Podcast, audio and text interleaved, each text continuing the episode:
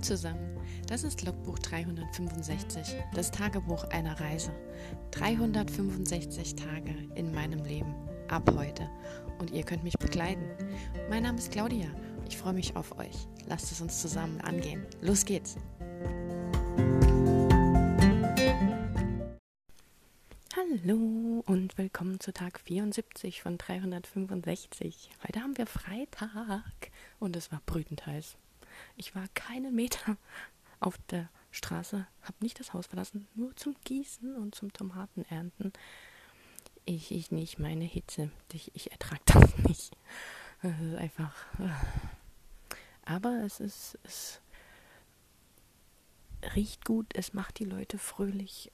Man kann, ja, die dies mögen, man kann draußen sitzen, man sollte den Sommer genießen, aber ich habe mir eine Riesenschüssel Wassermelone gemacht und habe einfach nur ausgeharrt, Rollläden runter, vor der Sonne mich verschlossen, also nur von der Einstrahlung. Die Seite, die nicht gerade Sonnenschein hatte, da habe ich die Rollläden aufgemacht. Das ist immer, man fühlt sich immer so wie in so einem halben Sarg, aber anders kann man das im Dachgeschoss einfach nicht aushalten. Also ich bin ja schon froh, dass mein Dachgeschoss eigentlich noch relativ kühl bleibt. Ich habe schon in anderen Dachgeschossen gewohnt. Da ist es im Sommer unerträglich. Das hat auch nichts mit Lüften zu tun. Ich weiß ja auch nicht. Also hier geht es aktuell auch echt gut. Und ähm, hängt wahrscheinlich einfach auch so in der Nähe vom Wald. Da kommt so die Kühle immer sehr gut, sehr schön her. Ist abends dann sehr angenehm. Ja. Heute Morgen habe ich richtig viel geschrieben und ich hatte so richtig das Gefühl, dass ich drin bin. Das, es hat richtig Spaß gemacht. Ich konnte wirklich irgendwann ab einem Punkt fast gar nicht mehr so wirklich aufhören, bis ich dann Hunger bekommen habe. Und ähm, ich weiß jetzt gar nicht, wie viele Wörter ich geschrieben habe, aber ich habe so nebenbei so ein bisschen die Zahlen getrackt. Und, ähm, oh Gott, ich habe gar keine Ahnung, wie viel ich insgesamt jetzt habe. Aber ich muss jetzt am Wochenende im Prinzip 5000 Worte schreiben, dann bin ich quasi auf dem Stand, an dem ich heute sein müsste. Also meiner, nach meiner Liste, die ich ähm, ja noch für das alte Projekt gemacht habe, hätte ich heute äh, 12.000 Worte haben müssen. Und ähm, ja, ich habe dann jetzt, glaube ich, ich glaube um die sieben kann das dann sein, wenn ich jetzt morgen, ich muss noch so um die fünf irgendwas, fünf Tralala schreiben, also wie jeden Tag zweieinhalb. Äh, es ist, sagen wir mal, es ist machbar, wenn es läuft. Ähm, aber es ist zumindest mal eine, eine, Hoffnung, die mich weiterbringt und die mich oben gehalten hat und auch so das Gefühl angespornt hat und mich glücklich gemacht hat und mich wohlfühlen gelassen hat, weil das mit dem mit dem Projekt vorangeht und ich vielleicht doch noch die Deadline schaffe. Das wäre schon toll. Klar habe ich immer noch so zwischendurch so die Bedenken, ähm, dass ich es nicht nochmal korrigieren kann, dass ich nicht nochmal durchlesen kann, dass jetzt nicht vielleicht genug Göttliches drin ist. Das habe ich ja immer noch. Wobei ich ja schon sehr bedacht schreibe. Ich glaube, das ist mit unter anderem dann der wahrscheinlich einzigste Vorteil bei einem Panzer, also zumindest beim Mann, bei mir, dass ich eigentlich die erste Version schon, der erste Draft, wie man ja schreibt, also das erste runtergeschriebene von der Geschichte, schon so schreibe, dass ich sehr viel bei jedem Satz denke. Also, dass ich schon nach, auf Wortformulierungen achte, dass ich schon auf Wiederholungen achte, dass ich schon auf Füllwörter und sowas im Prinzip achte. Also sehr, versuche mich sehr präzise und gewählt auszudrücken. Nicht jetzt im Sinne von hochtrabend oder äh, äh, elitär oder so, sondern eher, ähm, ja, einfach, ich kann dann schon sagen, das, was ich geschrieben habe, das passt. Da muss man dann nicht mehr so viel korrigieren. Ich weiß es nicht, ich habe ja keine Erfahrung, aber zumindest habe hab ich so den Eindruck, deswegen brauche ich wahrscheinlich auch so ein Stück weit lange, weil ich denke ja an mehreren Sätzen oder an verschiedenen ähm, Aussagen schon länger rum. Heute habe ich zum Beispiel auch länger dran rum überlegt, was der im, in einem Gespräch der Typ antwortet. Sie hat irgendwas äh, gesagt und er musste was antworten. Und ich wusste halt, was für ein Vibe es haben sollte, was er antwortet und wusste aber nicht so genau, was ich ihn antworten lasse. Dass es halt nicht, zumindest in meinen Augen, dem Leser in den falschen Hals rutscht. Also er soll ja schon am Anfang jetzt nervig wirken und ihr auf den Geist gehen und so, aber jetzt nicht so diese Latte überspannen, sage ich mal, oder die den Rahmen sprengen, dass man ihn halt einfach nur unerträglich findet und sich dann wundert, warum sie ihn dann plötzlich irgendwann später mag. Also es muss ja noch so im Rahmen sein, wenn ihr versteht, was ich damit sagen will. ja. Und äh, da habe ich dann, glaube ich, schon mal so fünf bis zehn Minuten oder so an so einem, an so einer Antwort rumgedacht.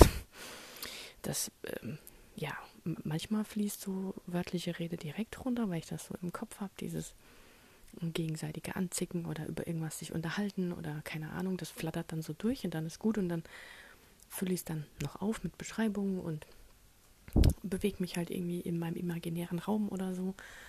Ähm, aber heute war halt dann an manchen Stellen einfach so ein bisschen, da musste man halt, weil es ist ja, also ich musste mich dann schon versuchen, präzise auszudrücken, weil das ja im Prinzip das erste Treffen ist. Also im Prinzip nicht, sondern es ist das erste Treffen zwischen der Protagonistin und dem Love Interest. Und dann muss das ja erstens so eine gewisse, also ich bin halt, mein Ziel war, es soll witzig sein, ein Stück weit. Es soll sie schon so an ihre Grenzen bringen, was er so tut und macht. Und es soll halt schon auch so ein bisschen Persönlichkeit rüberspiegeln, wobei das bei ihm am Anfang ja eher noch so ein bisschen verstellt ist, weil man, es ist ja dieser, dieses Projekt jetzt, das ich aktuell erlaufen habe, mit der Göttertochter vom Hades, ähm, ist nur aus der Ich-Perspektive von ihr geschrieben. Also da mache ich keinen ähm, zwei zweiten Blick aus seiner Perspektive. Ich weiß nicht, es hat sich einfach besser so angefühlt. Vielleicht, weil ich auch einfach mehr zu sagen habe, weil, weil ja ihre Sichtweise auch relevant ist mit diesem ganzen Götterkram. Bei dem Morpheus vorher war es ja so, dass natürlich er einen Blick, einen Einblick geben musste, weil er ja der Gott ist. Und sie war ja eigentlich die Protagonistin, also und ich wollte nicht aus dem Blick von ihm nur schreiben, weil dann schreibe ich ein Buch aus Männersicht. Ich weiß gar nicht, ob es das überhaupt auf dem Young Adult Markt für Frauen gibt, dass es ein Buch gibt, das nur aus Männersicht geschrieben wurde. Ich glaube nicht. Bin mir jetzt nicht sicher. Aber ich glaube nicht. Und ähm, ja, sie war mir ja auch lieb vom Charakter her, die Automechanikerin und so. Und ähm, deswegen war da eigentlich klar, dass ich ein Double Point of View schreibe, also aus seiner Sicht, aus ihrer Sicht, aber jetzt hier bei der Hades-Tochter hat sich das jetzt nicht so für mich ergeben und angefühlt, dass ich gemeint habe, ich müsste dem Schauspieler auch noch eine Sichtweise geben. Ich weiß nicht, vielleicht. Vielleicht, weil, ja, es gibt bei ihr einfach genug andere Stränge, die relevant und interessant sind. Und ähm, da würde jetzt ein, ein zweiter Gesichtspunkt, ähm, weil ich bin ja eigentlich ein Freund davon, dass man immer so relativ ähnlich abwechselt, also nicht ewig lang nur aus einer Sicht und dann kommt mal wieder ein Kapitel aus der anderen. Das macht für mich keinen Sinn, sondern dass man schon regelmäßig in gleichmäßigen Abständen wechselt. Oder wenn, wenn was Wichtiges zwischendrin passiert, dass man eben beide Gedanken sehen kann zu, einem, zu einer Szene oder so. Ähm, ja, und das hat sich hier einfach gar nicht angeboten, weil dann wäre vielleicht wieder die Story zu groß geworden, dann hätte ich dem Schauspieler wieder zu viel vielleicht auch noch Nebendrama bauen müssen und ich bin jetzt gerade mal froh, dass es mit ihr läuft, mit der Tochter und ich hoffe einfach, dass das jetzt weiter gut läuft. Also heute war ich echt guter Ding. Ich glaube, so viel habe ich an einem Tag wirklich noch nicht geschrieben. Wobei ich jetzt wirklich nicht mit dem Finger drauf zeigen kann, wie viel es ist, weil ich das gar nicht ausgerechnet habe. Aber ich bin zumindest an eine Marke gekommen im Vergleich zu dem, ja, wie gesagt, was ich hätte heute vom alten Plan. Also ich habe gut aufgeholt, nennen wir es mal so. Obwohl ich erst letzte Woche am Freitag war es, glaube ich. War das? Ist das jetzt eine Woche her? Ich glaube schon. Ich habe jetzt eine Woche geschrieben und davon aber nur fünf Tage effektiv. Also das Wochenende war ja gar nicht. Ich glaube, ich habe Freitag angefangen, Wochenende und Montag gar nicht. Und dann wieder Dienstag, Mittwoch, Donnerstag, Freitag. Ja, fünf Tage. Also ich habe jetzt effektiv fünf Tage geschrieben und habe, äh, ja, ich weiß gar nicht, 7000 Worte zusammen, 6500. Hm. Scheiße. Ich hätte es mir aufschreiben müssen oder nachgucken müssen oder merken müssen. Ich weiß es nicht, aber ich bin happy, dass ich so viel aufgeholt habe in der kurzen Zeit. Mit dem ganzen Hintergrund, Gedankengedöns noch und ja. Ja, was jetzt noch so ein bisschen aussteht, ist das Ganze noch so ein bisschen mehr, hm, wie soll ich sagen, auszufüllen. Ich habe mir, wie gesagt, heute wieder so ein bisschen Gedanken nebenbei dann gemacht, ja, wie ist das jetzt, wie gesagt, mit dem Göttlichen? Weil ansonsten ist es ja nur eine normale Young Adult Geschichte, was ja auch kein Fehler wäre. Ähm, aber dann passt halt nicht mehr zu dieser Abgabe, zu der An Anforderung und ich möchte das ja eigentlich auch gar nicht. Also sie hat ja jetzt schon den Hund und irgendwie muss ich halt noch vernünftig dieses Göttliche reinbringen. Ich denke halt immer nur, wenn man andere Göttergeschichten liest, also ich habe ja auch Recherche gemacht und dann ging es meistens immer um das, den klassischen Gott. Also auch so um die klassische Geschichte oder auch um irgendwelche, nennt man das, Abenteuer oder diese berühmten Trials, also dass man sich bewähren muss, dass man irgendwelche Aufgaben gestellt bekommt, dass halt, dass man dadurch jemanden retten muss, dass man ähm, jemand befreien muss und muss dann da noch irgendwas machen und keine Ahnung. Und es war halt immer auf irgendeine entweder klassische Geschichte, die man schon kennt und die halt etwas moderner umgemünzt oder ähm, einfach irgendwas Modernes, wie jetzt zum Beispiel, ähm, wie hieß das, Götterbraut von Lara Steele, glaube ich. Das hatte ich mir letztens runtergeladen. Das ist eigentlich total witzig. Aber es ist halt das, was ich gestern schon angesprochen habe. Ein Gott kommt halt auf die Welt und ist halt total so in seinem, in seinem Kopf und in seiner alten Welt noch so drin und wundert sich dann, warum die Menschen Autos haben, warum es Handys gibt, warum ähm, die zum Beispiel duschen, das war auch ein Thema und dann hat er halt natürlich noch eine Toga an und so halt diese Klassiker, was einfach super witzig ist und ähm, ja auch so ein bisschen für Irritation bei dem menschlichen Gegenüber äh, hervorruft. Und ähm, ja, das habe ich ja jetzt nicht. Und ähm, das, ich versuche das ja gerade so eher so ein bisschen wie so eine, äh, habe ich ja schon gesagt, wie so eine Gang aufzuziehen. Ähm, das heißt ja bei mir Chicago Demigods, also ähm, Halbgötter aus Chicago oder Halbgötter in Chicago oder was auch immer. Das erinnert vielleicht so vom Wort halt her ein bisschen an Percy Jackson, aber es hat damit gar nichts zu tun. Also es gibt keine Camps, es gibt keine Väter oder Mütter, die sich um ihre Kinder kümmern und es gibt kein, keine, ähm, keinen Kontakt so zu dem, äh, zu den alten Göttern. Und die haben sich halt da, jetzt, ich habe mir die Stadt halt einfach ausgesucht, weil ich so cool finde. Und ähm, ja, hätte das halt gern so gehabt, dass dass es in Chicago eben Göttergangs gibt.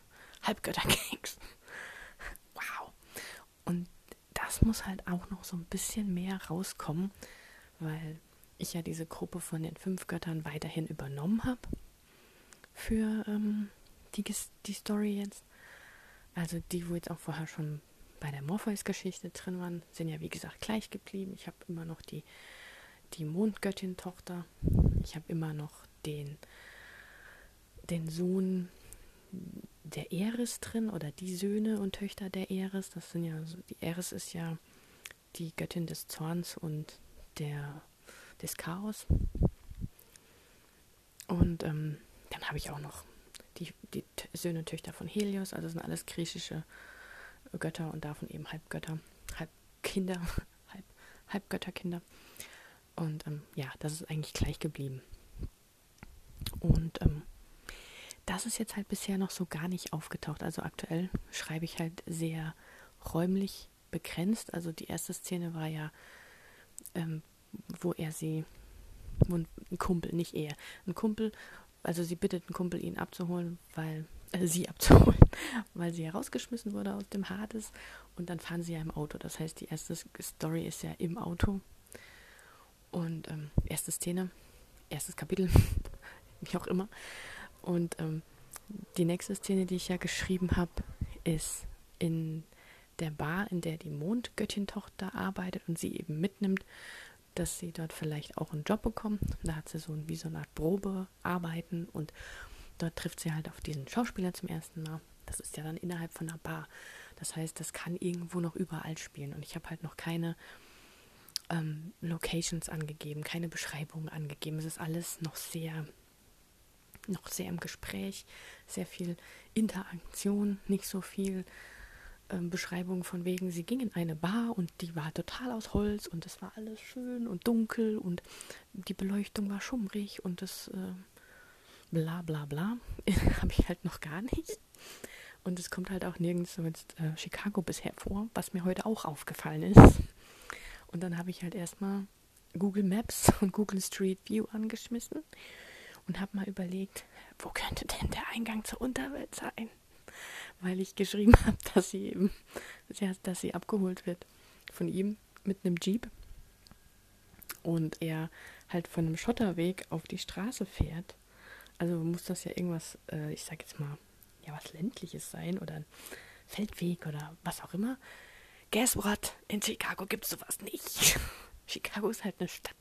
Und die Stadt Chicago an sich ist nochmal von vielen angewachsenen Vorstadtorten und äh, städtischer Umgebung um, ja, umgeben eben. Und ähm, das nächste ländliche ist halt so weit weg, dass ich mich halt frage, ähm, wie sie dann vorher in die Stadt gekommen ist. Weil eigentlich so ihre Hintergrundgeschichte ist, dass sie ja schon als Teenager oder als junges Mädchen so mit 16, 17, 18 eben schon nachts in der Stadt unterwegs war oder zumindest schon ihren Kumpel da kennengelernt hat und so. Und ähm, da muss sie ja da irgendwo hinkommen. Sie kann ja nicht plötzlich da irgendwo in der Pampa aus der Erde wachsen und trampen oder so. Da hat sie überhaupt keine Möglichkeit, zu einer bestimmten Zeit wieder zurück zu sein. Weil sie sich ja rausschleicht quasi und wieder reinschleichen muss, wenn man davon so reden kann. Ich schleiche mich mal in den Hades. Geht ja jetzt auch nicht. Also sie müsste dann quasi den Fährmannsohn bestechen oder so. Ja, das wäre noch so eine Side-Story. Der Fährmannsohn ist verknallt in die Hades-Tochter. Ah! Was mir immer für Sachen einfallen, wenn ich mit euch rede, ist schon der Wahnsinn. Naja. Ähm, genau, dann ist mir, wie gesagt, aufgefallen, ja, toll. Chicago Umland ist etwas weitläufig und für eine Teenager vielleicht nicht unbedingt zu ähm, erledigen. Und wie gesagt, sie kann ja da nicht ewig weite Ausflüge planen. Jetzt frage ich mich halt, naja gut, die Unterwelt, das Totenreich, geh mal so ganz klassisch über den Friedhof rein. Ne? So. Äh, was macht man nicht alles für zu den Toten zu kommen? Ich weiß jetzt gar nicht, wo, ich glaube, der Untergrund, der Eingang vom vom Hades ist irgendwo dort, wo das Meer und die Sonne den Himmel berühren oder irgend so Käse. Ich muss das mal recherchieren, ob es da irgendeinen haltbaren Ort gibt oder ob man einfach überall irgendwie in die Unterwelt kommt, weil der Raub der Persephone von Hades war ja irgendwie so, dass er sie auf der Erde gesehen hat und als sie mal irgendwo Blumen pflücken war, ist er aus der Erde einfach emporgestiegen. Das hört sich für mich so an wie wie bei Mulan, wenn diese Schneelawine runtergekommen ist und dann und dann der, der wie heißt der kleine Drache? Mushu sagt, die Hunden, sie tauchen im Schnee auf wie Schneeklöckchen. So ungefähr. So stelle ich mir das vor. Hartes wächst aus der Erde wie ein Schneeklöckchen. Nee, aber ähm, ja, dachte ich, ja, ja gut, so, hm, so, so ein Friedhof wäre jetzt nicht so verkehrt, ne? Aber ähm, also Chicago hat schöne Friedhöfe, kein Thema. Also ich habe da auch schon einen rausgefunden gehabt, der hat mir gut gefallen. Das Problem ist halt nur, dass meine erste Szene da nicht so funktioniert. Weil dann gibt es halt keinen Schotterweg, dann könnte sie theoretisch ja auch äh, versuchen, irgendwie an die Straße zu laufen und sich dort aufgabeln zu lassen von ihrem Kumpel. Und ähm, müsste ich es halt umschreiben. Dann fährt er halt nicht vom Kiesweg auf die Landstraße, sondern biegt vielleicht auf den Highway oder so. Also lässt sich jetzt, also das ist jetzt kein so ein großes Ding, sage ich jetzt mal. Ich hatte irgendwie nur so als im Hinterkopf wahrscheinlich unrecherchiert einfach so den Gedanken, der Eingang vom Hades ist halt irgendwo in der Pampa, so wie, wie damals bei, bei ähm, Percy Jackson war er da nicht am Hollywood sein oder so. Da musste er irgendwas lesen und dann ist da eben so der Stein aufgegangen oder so ein Käse. Sowas gibt es bestimmt auch. ja, ich muss mal gucken, ob ich irgendwas Interessantes in Chicago finde, wo, wo sie quasi raus und reingehen würde, was, was, ist, was sinnvoll ist und wo man dann auch sie abholen kann, ohne dass sie da an der Straße steht, weil sie hat ja, wie gesagt, den weißen Hund dabei. Es ist früh, es ist mitten in der Nacht, so drei, vier Uhr morgens. Und ähm, wenn sie da einfach nur so dumm rumsteht, dann und vielleicht doch mal jemand vorbeikommt, weil ich, ich meine, nebenan in so einer Großstadt fahren schon viele Leute rum, auch morgens, nachts, wie auch immer, hält vielleicht doch mal jemand an und quatscht sie blöd an. Also müsste man mal gucken, wie man das regelt. Aber wie gesagt, das ist ja kein so großes Ding. Das andere habe ich eher so, dass die dieser die, der Liebesplot, wie gesagt, ja steht, aber so das Göttliche da drin noch keine so eine Rolle spielt. So wirklich. Weil ähm, aktuell ist es ja eher so, dass ja, dass die sich, dass die halt miteinander zu tun haben, weil sie dann ja in seine Security-Mannschaft kommt und dann er wieder auf sie trifft und sie dann eben miteinander arbeiten und er über seine Einflüsse versucht, erst am Anfang nur um sie, ja, wie gesagt, zu ärgern, ähm, zu irgendwelchen Dingen bittet, auf die sie keinen Bock hat und dann halt aber mitmachen muss, weil sie ja jetzt diesen Job hat, den sie nicht schon wieder verlieren kann. Und ähm, dann natürlich äh, ergibt sich halt, wie man das so in einer Romance normal hat. Aus äh, Feinden werden Freunde und dann Verliebte und irgendwann bricht das ja auseinander, weil Missverständnisse oder eine Ex dazwischen kommt oder was man alles so Schönes auffahren kann, dass sich ein Pärchen wieder trennt. Und da stehen auch schon so einige Sachen, die eben eher so Schauspieler-related sind, so mit Öffentlichkeit und dass er auch keine, ähm, habe ich glaube schon mal gesagt, ne, dass er keine Beziehung haben sollte oder halt Single darstellen sollte, weil er dann begehrlicher wirkt für Fans und so. Ähm, ja.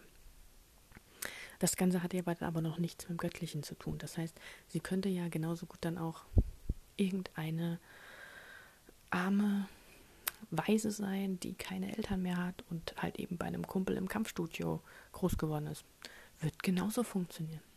Das ist halt das Problem, was ich dann habe. Dieses wird genauso funktionieren, ist ungefähr so äh, der Genickbruch für eine Eigenschaft. Das ist so dieses Kill Your Darlings Prinzip. Wenn eine Geschichte funktioniert ohne einen speziellen Charakter, auch wenn man den noch so gern hat und der noch so süß ist, dann ähm, ja, muss man ihn eben rausstreichen, weil er keine Relevanz hat, die Geschichte nicht vorwärts bringt, keinen Subplot liefert und nichts und aktuell ist halt das Göttliche meiner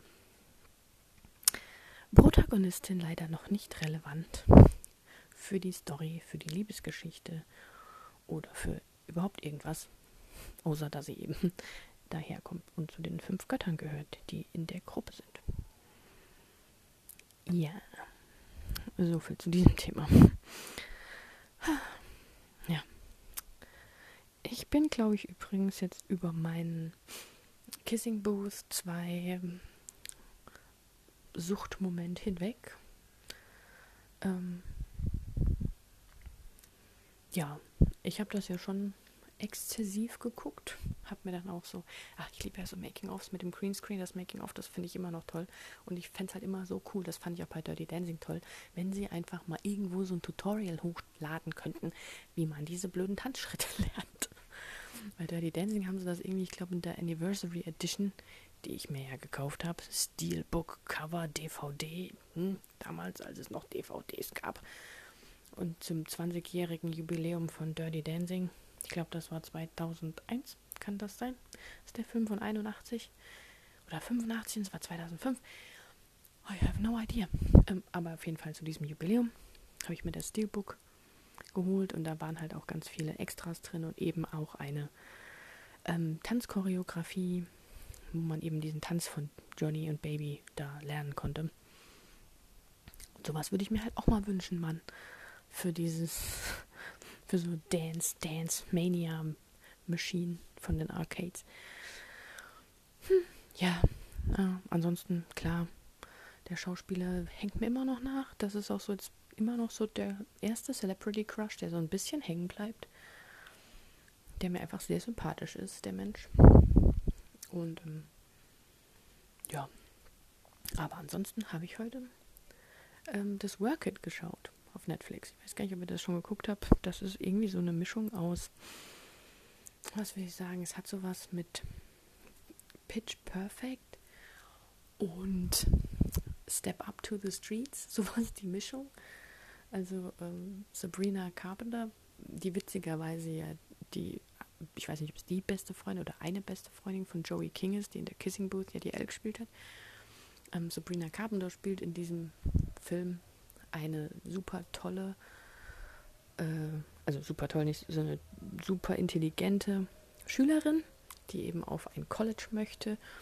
Und ähm, das College aber von ihrer Bewerbung halt nicht so begeistert ist, weil die eben wie alle anderen einfach alles hat, einfach dieses, diesen tollen GPA und alle tollen Extras, was weiß ich, im Debattierclub, im Schachclub, im Sportclub, was sie da immer so machen, was man immer so machen soll. Ne? Für so eine College-Bewerbung muss man ja immer alle möglichen Sonderkurse und Sonderdinge haben und noch ähm, nebenbei freiwillig irgendwo helfen. Da ist sie in einem Altenheim und macht da alles Mögliche. Und ja, diese College-Bewerbungstante, die sagt ihr dann halt am Anfang, ja, das ist ja alles schön und gut, aber das ist halt auch alles so, wie alle anderen das eben auch machen. Das ist nichts Besonderes mehr. Und für was sie sich halt wirklich interessiert. Und dann, weil sie halt in, im Videoclub oder irgendwie sowas auch war, hat sie wohl auch das Licht oder die Beleuchtung für irgendeine tolle Tanztruppe gemacht an ihrer Schule.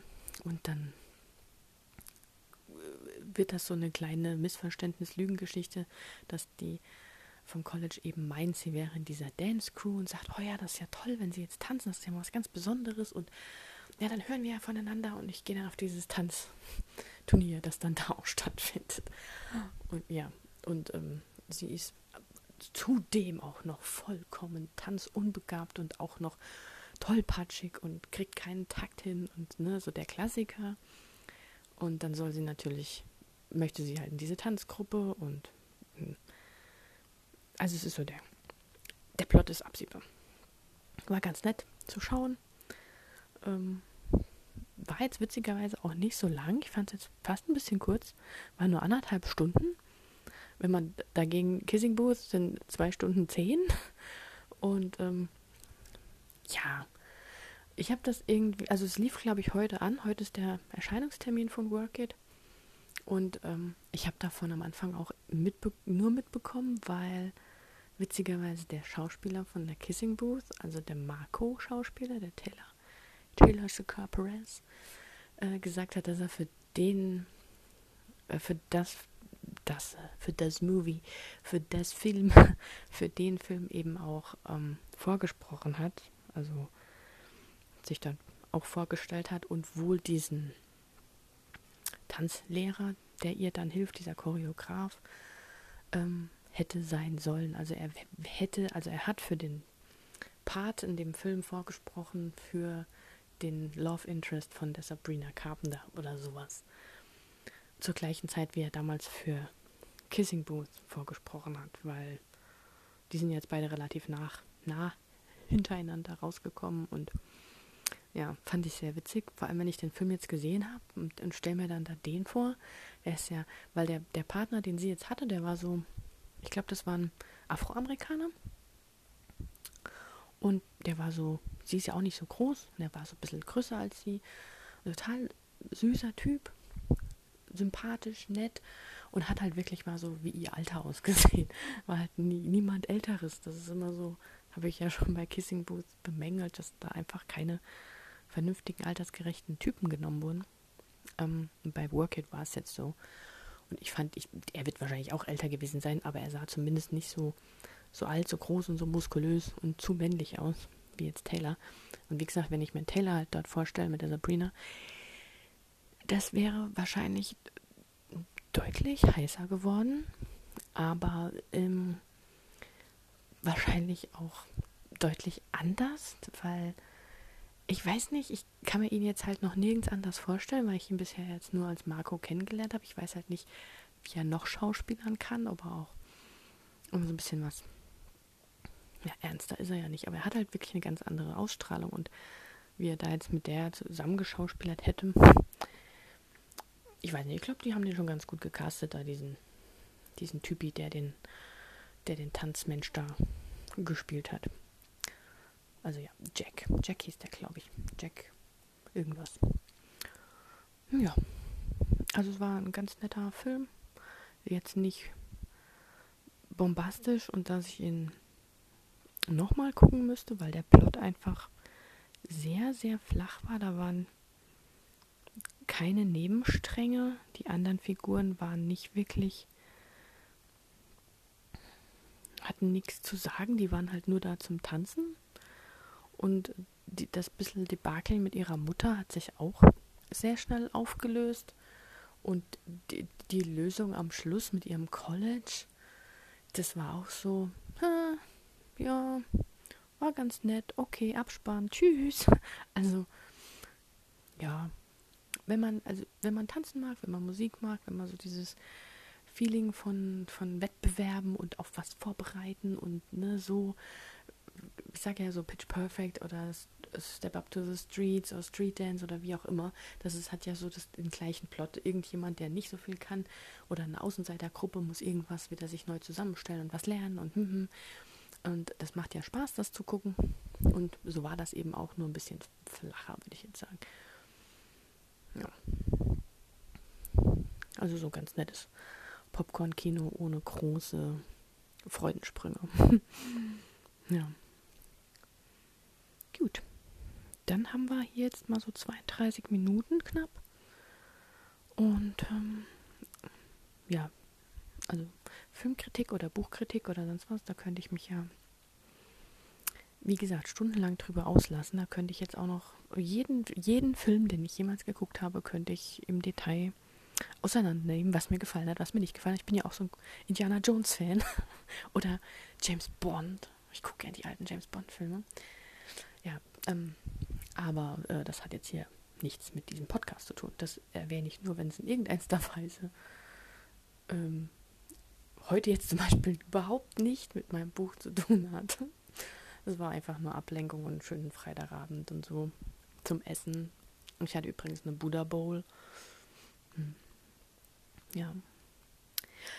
Gut, äh, bevor das jetzt hier ausufert mit der Buddha Bowl, ich habe gerade eben noch überlegt, ob ich die noch erzähle. Nein, nicht noch einen Ess Essensstrang aufmachen. Ähm, wünsche ich euch einen schönen Abend oder Morgen oder Tag, wann immer ihr das hört.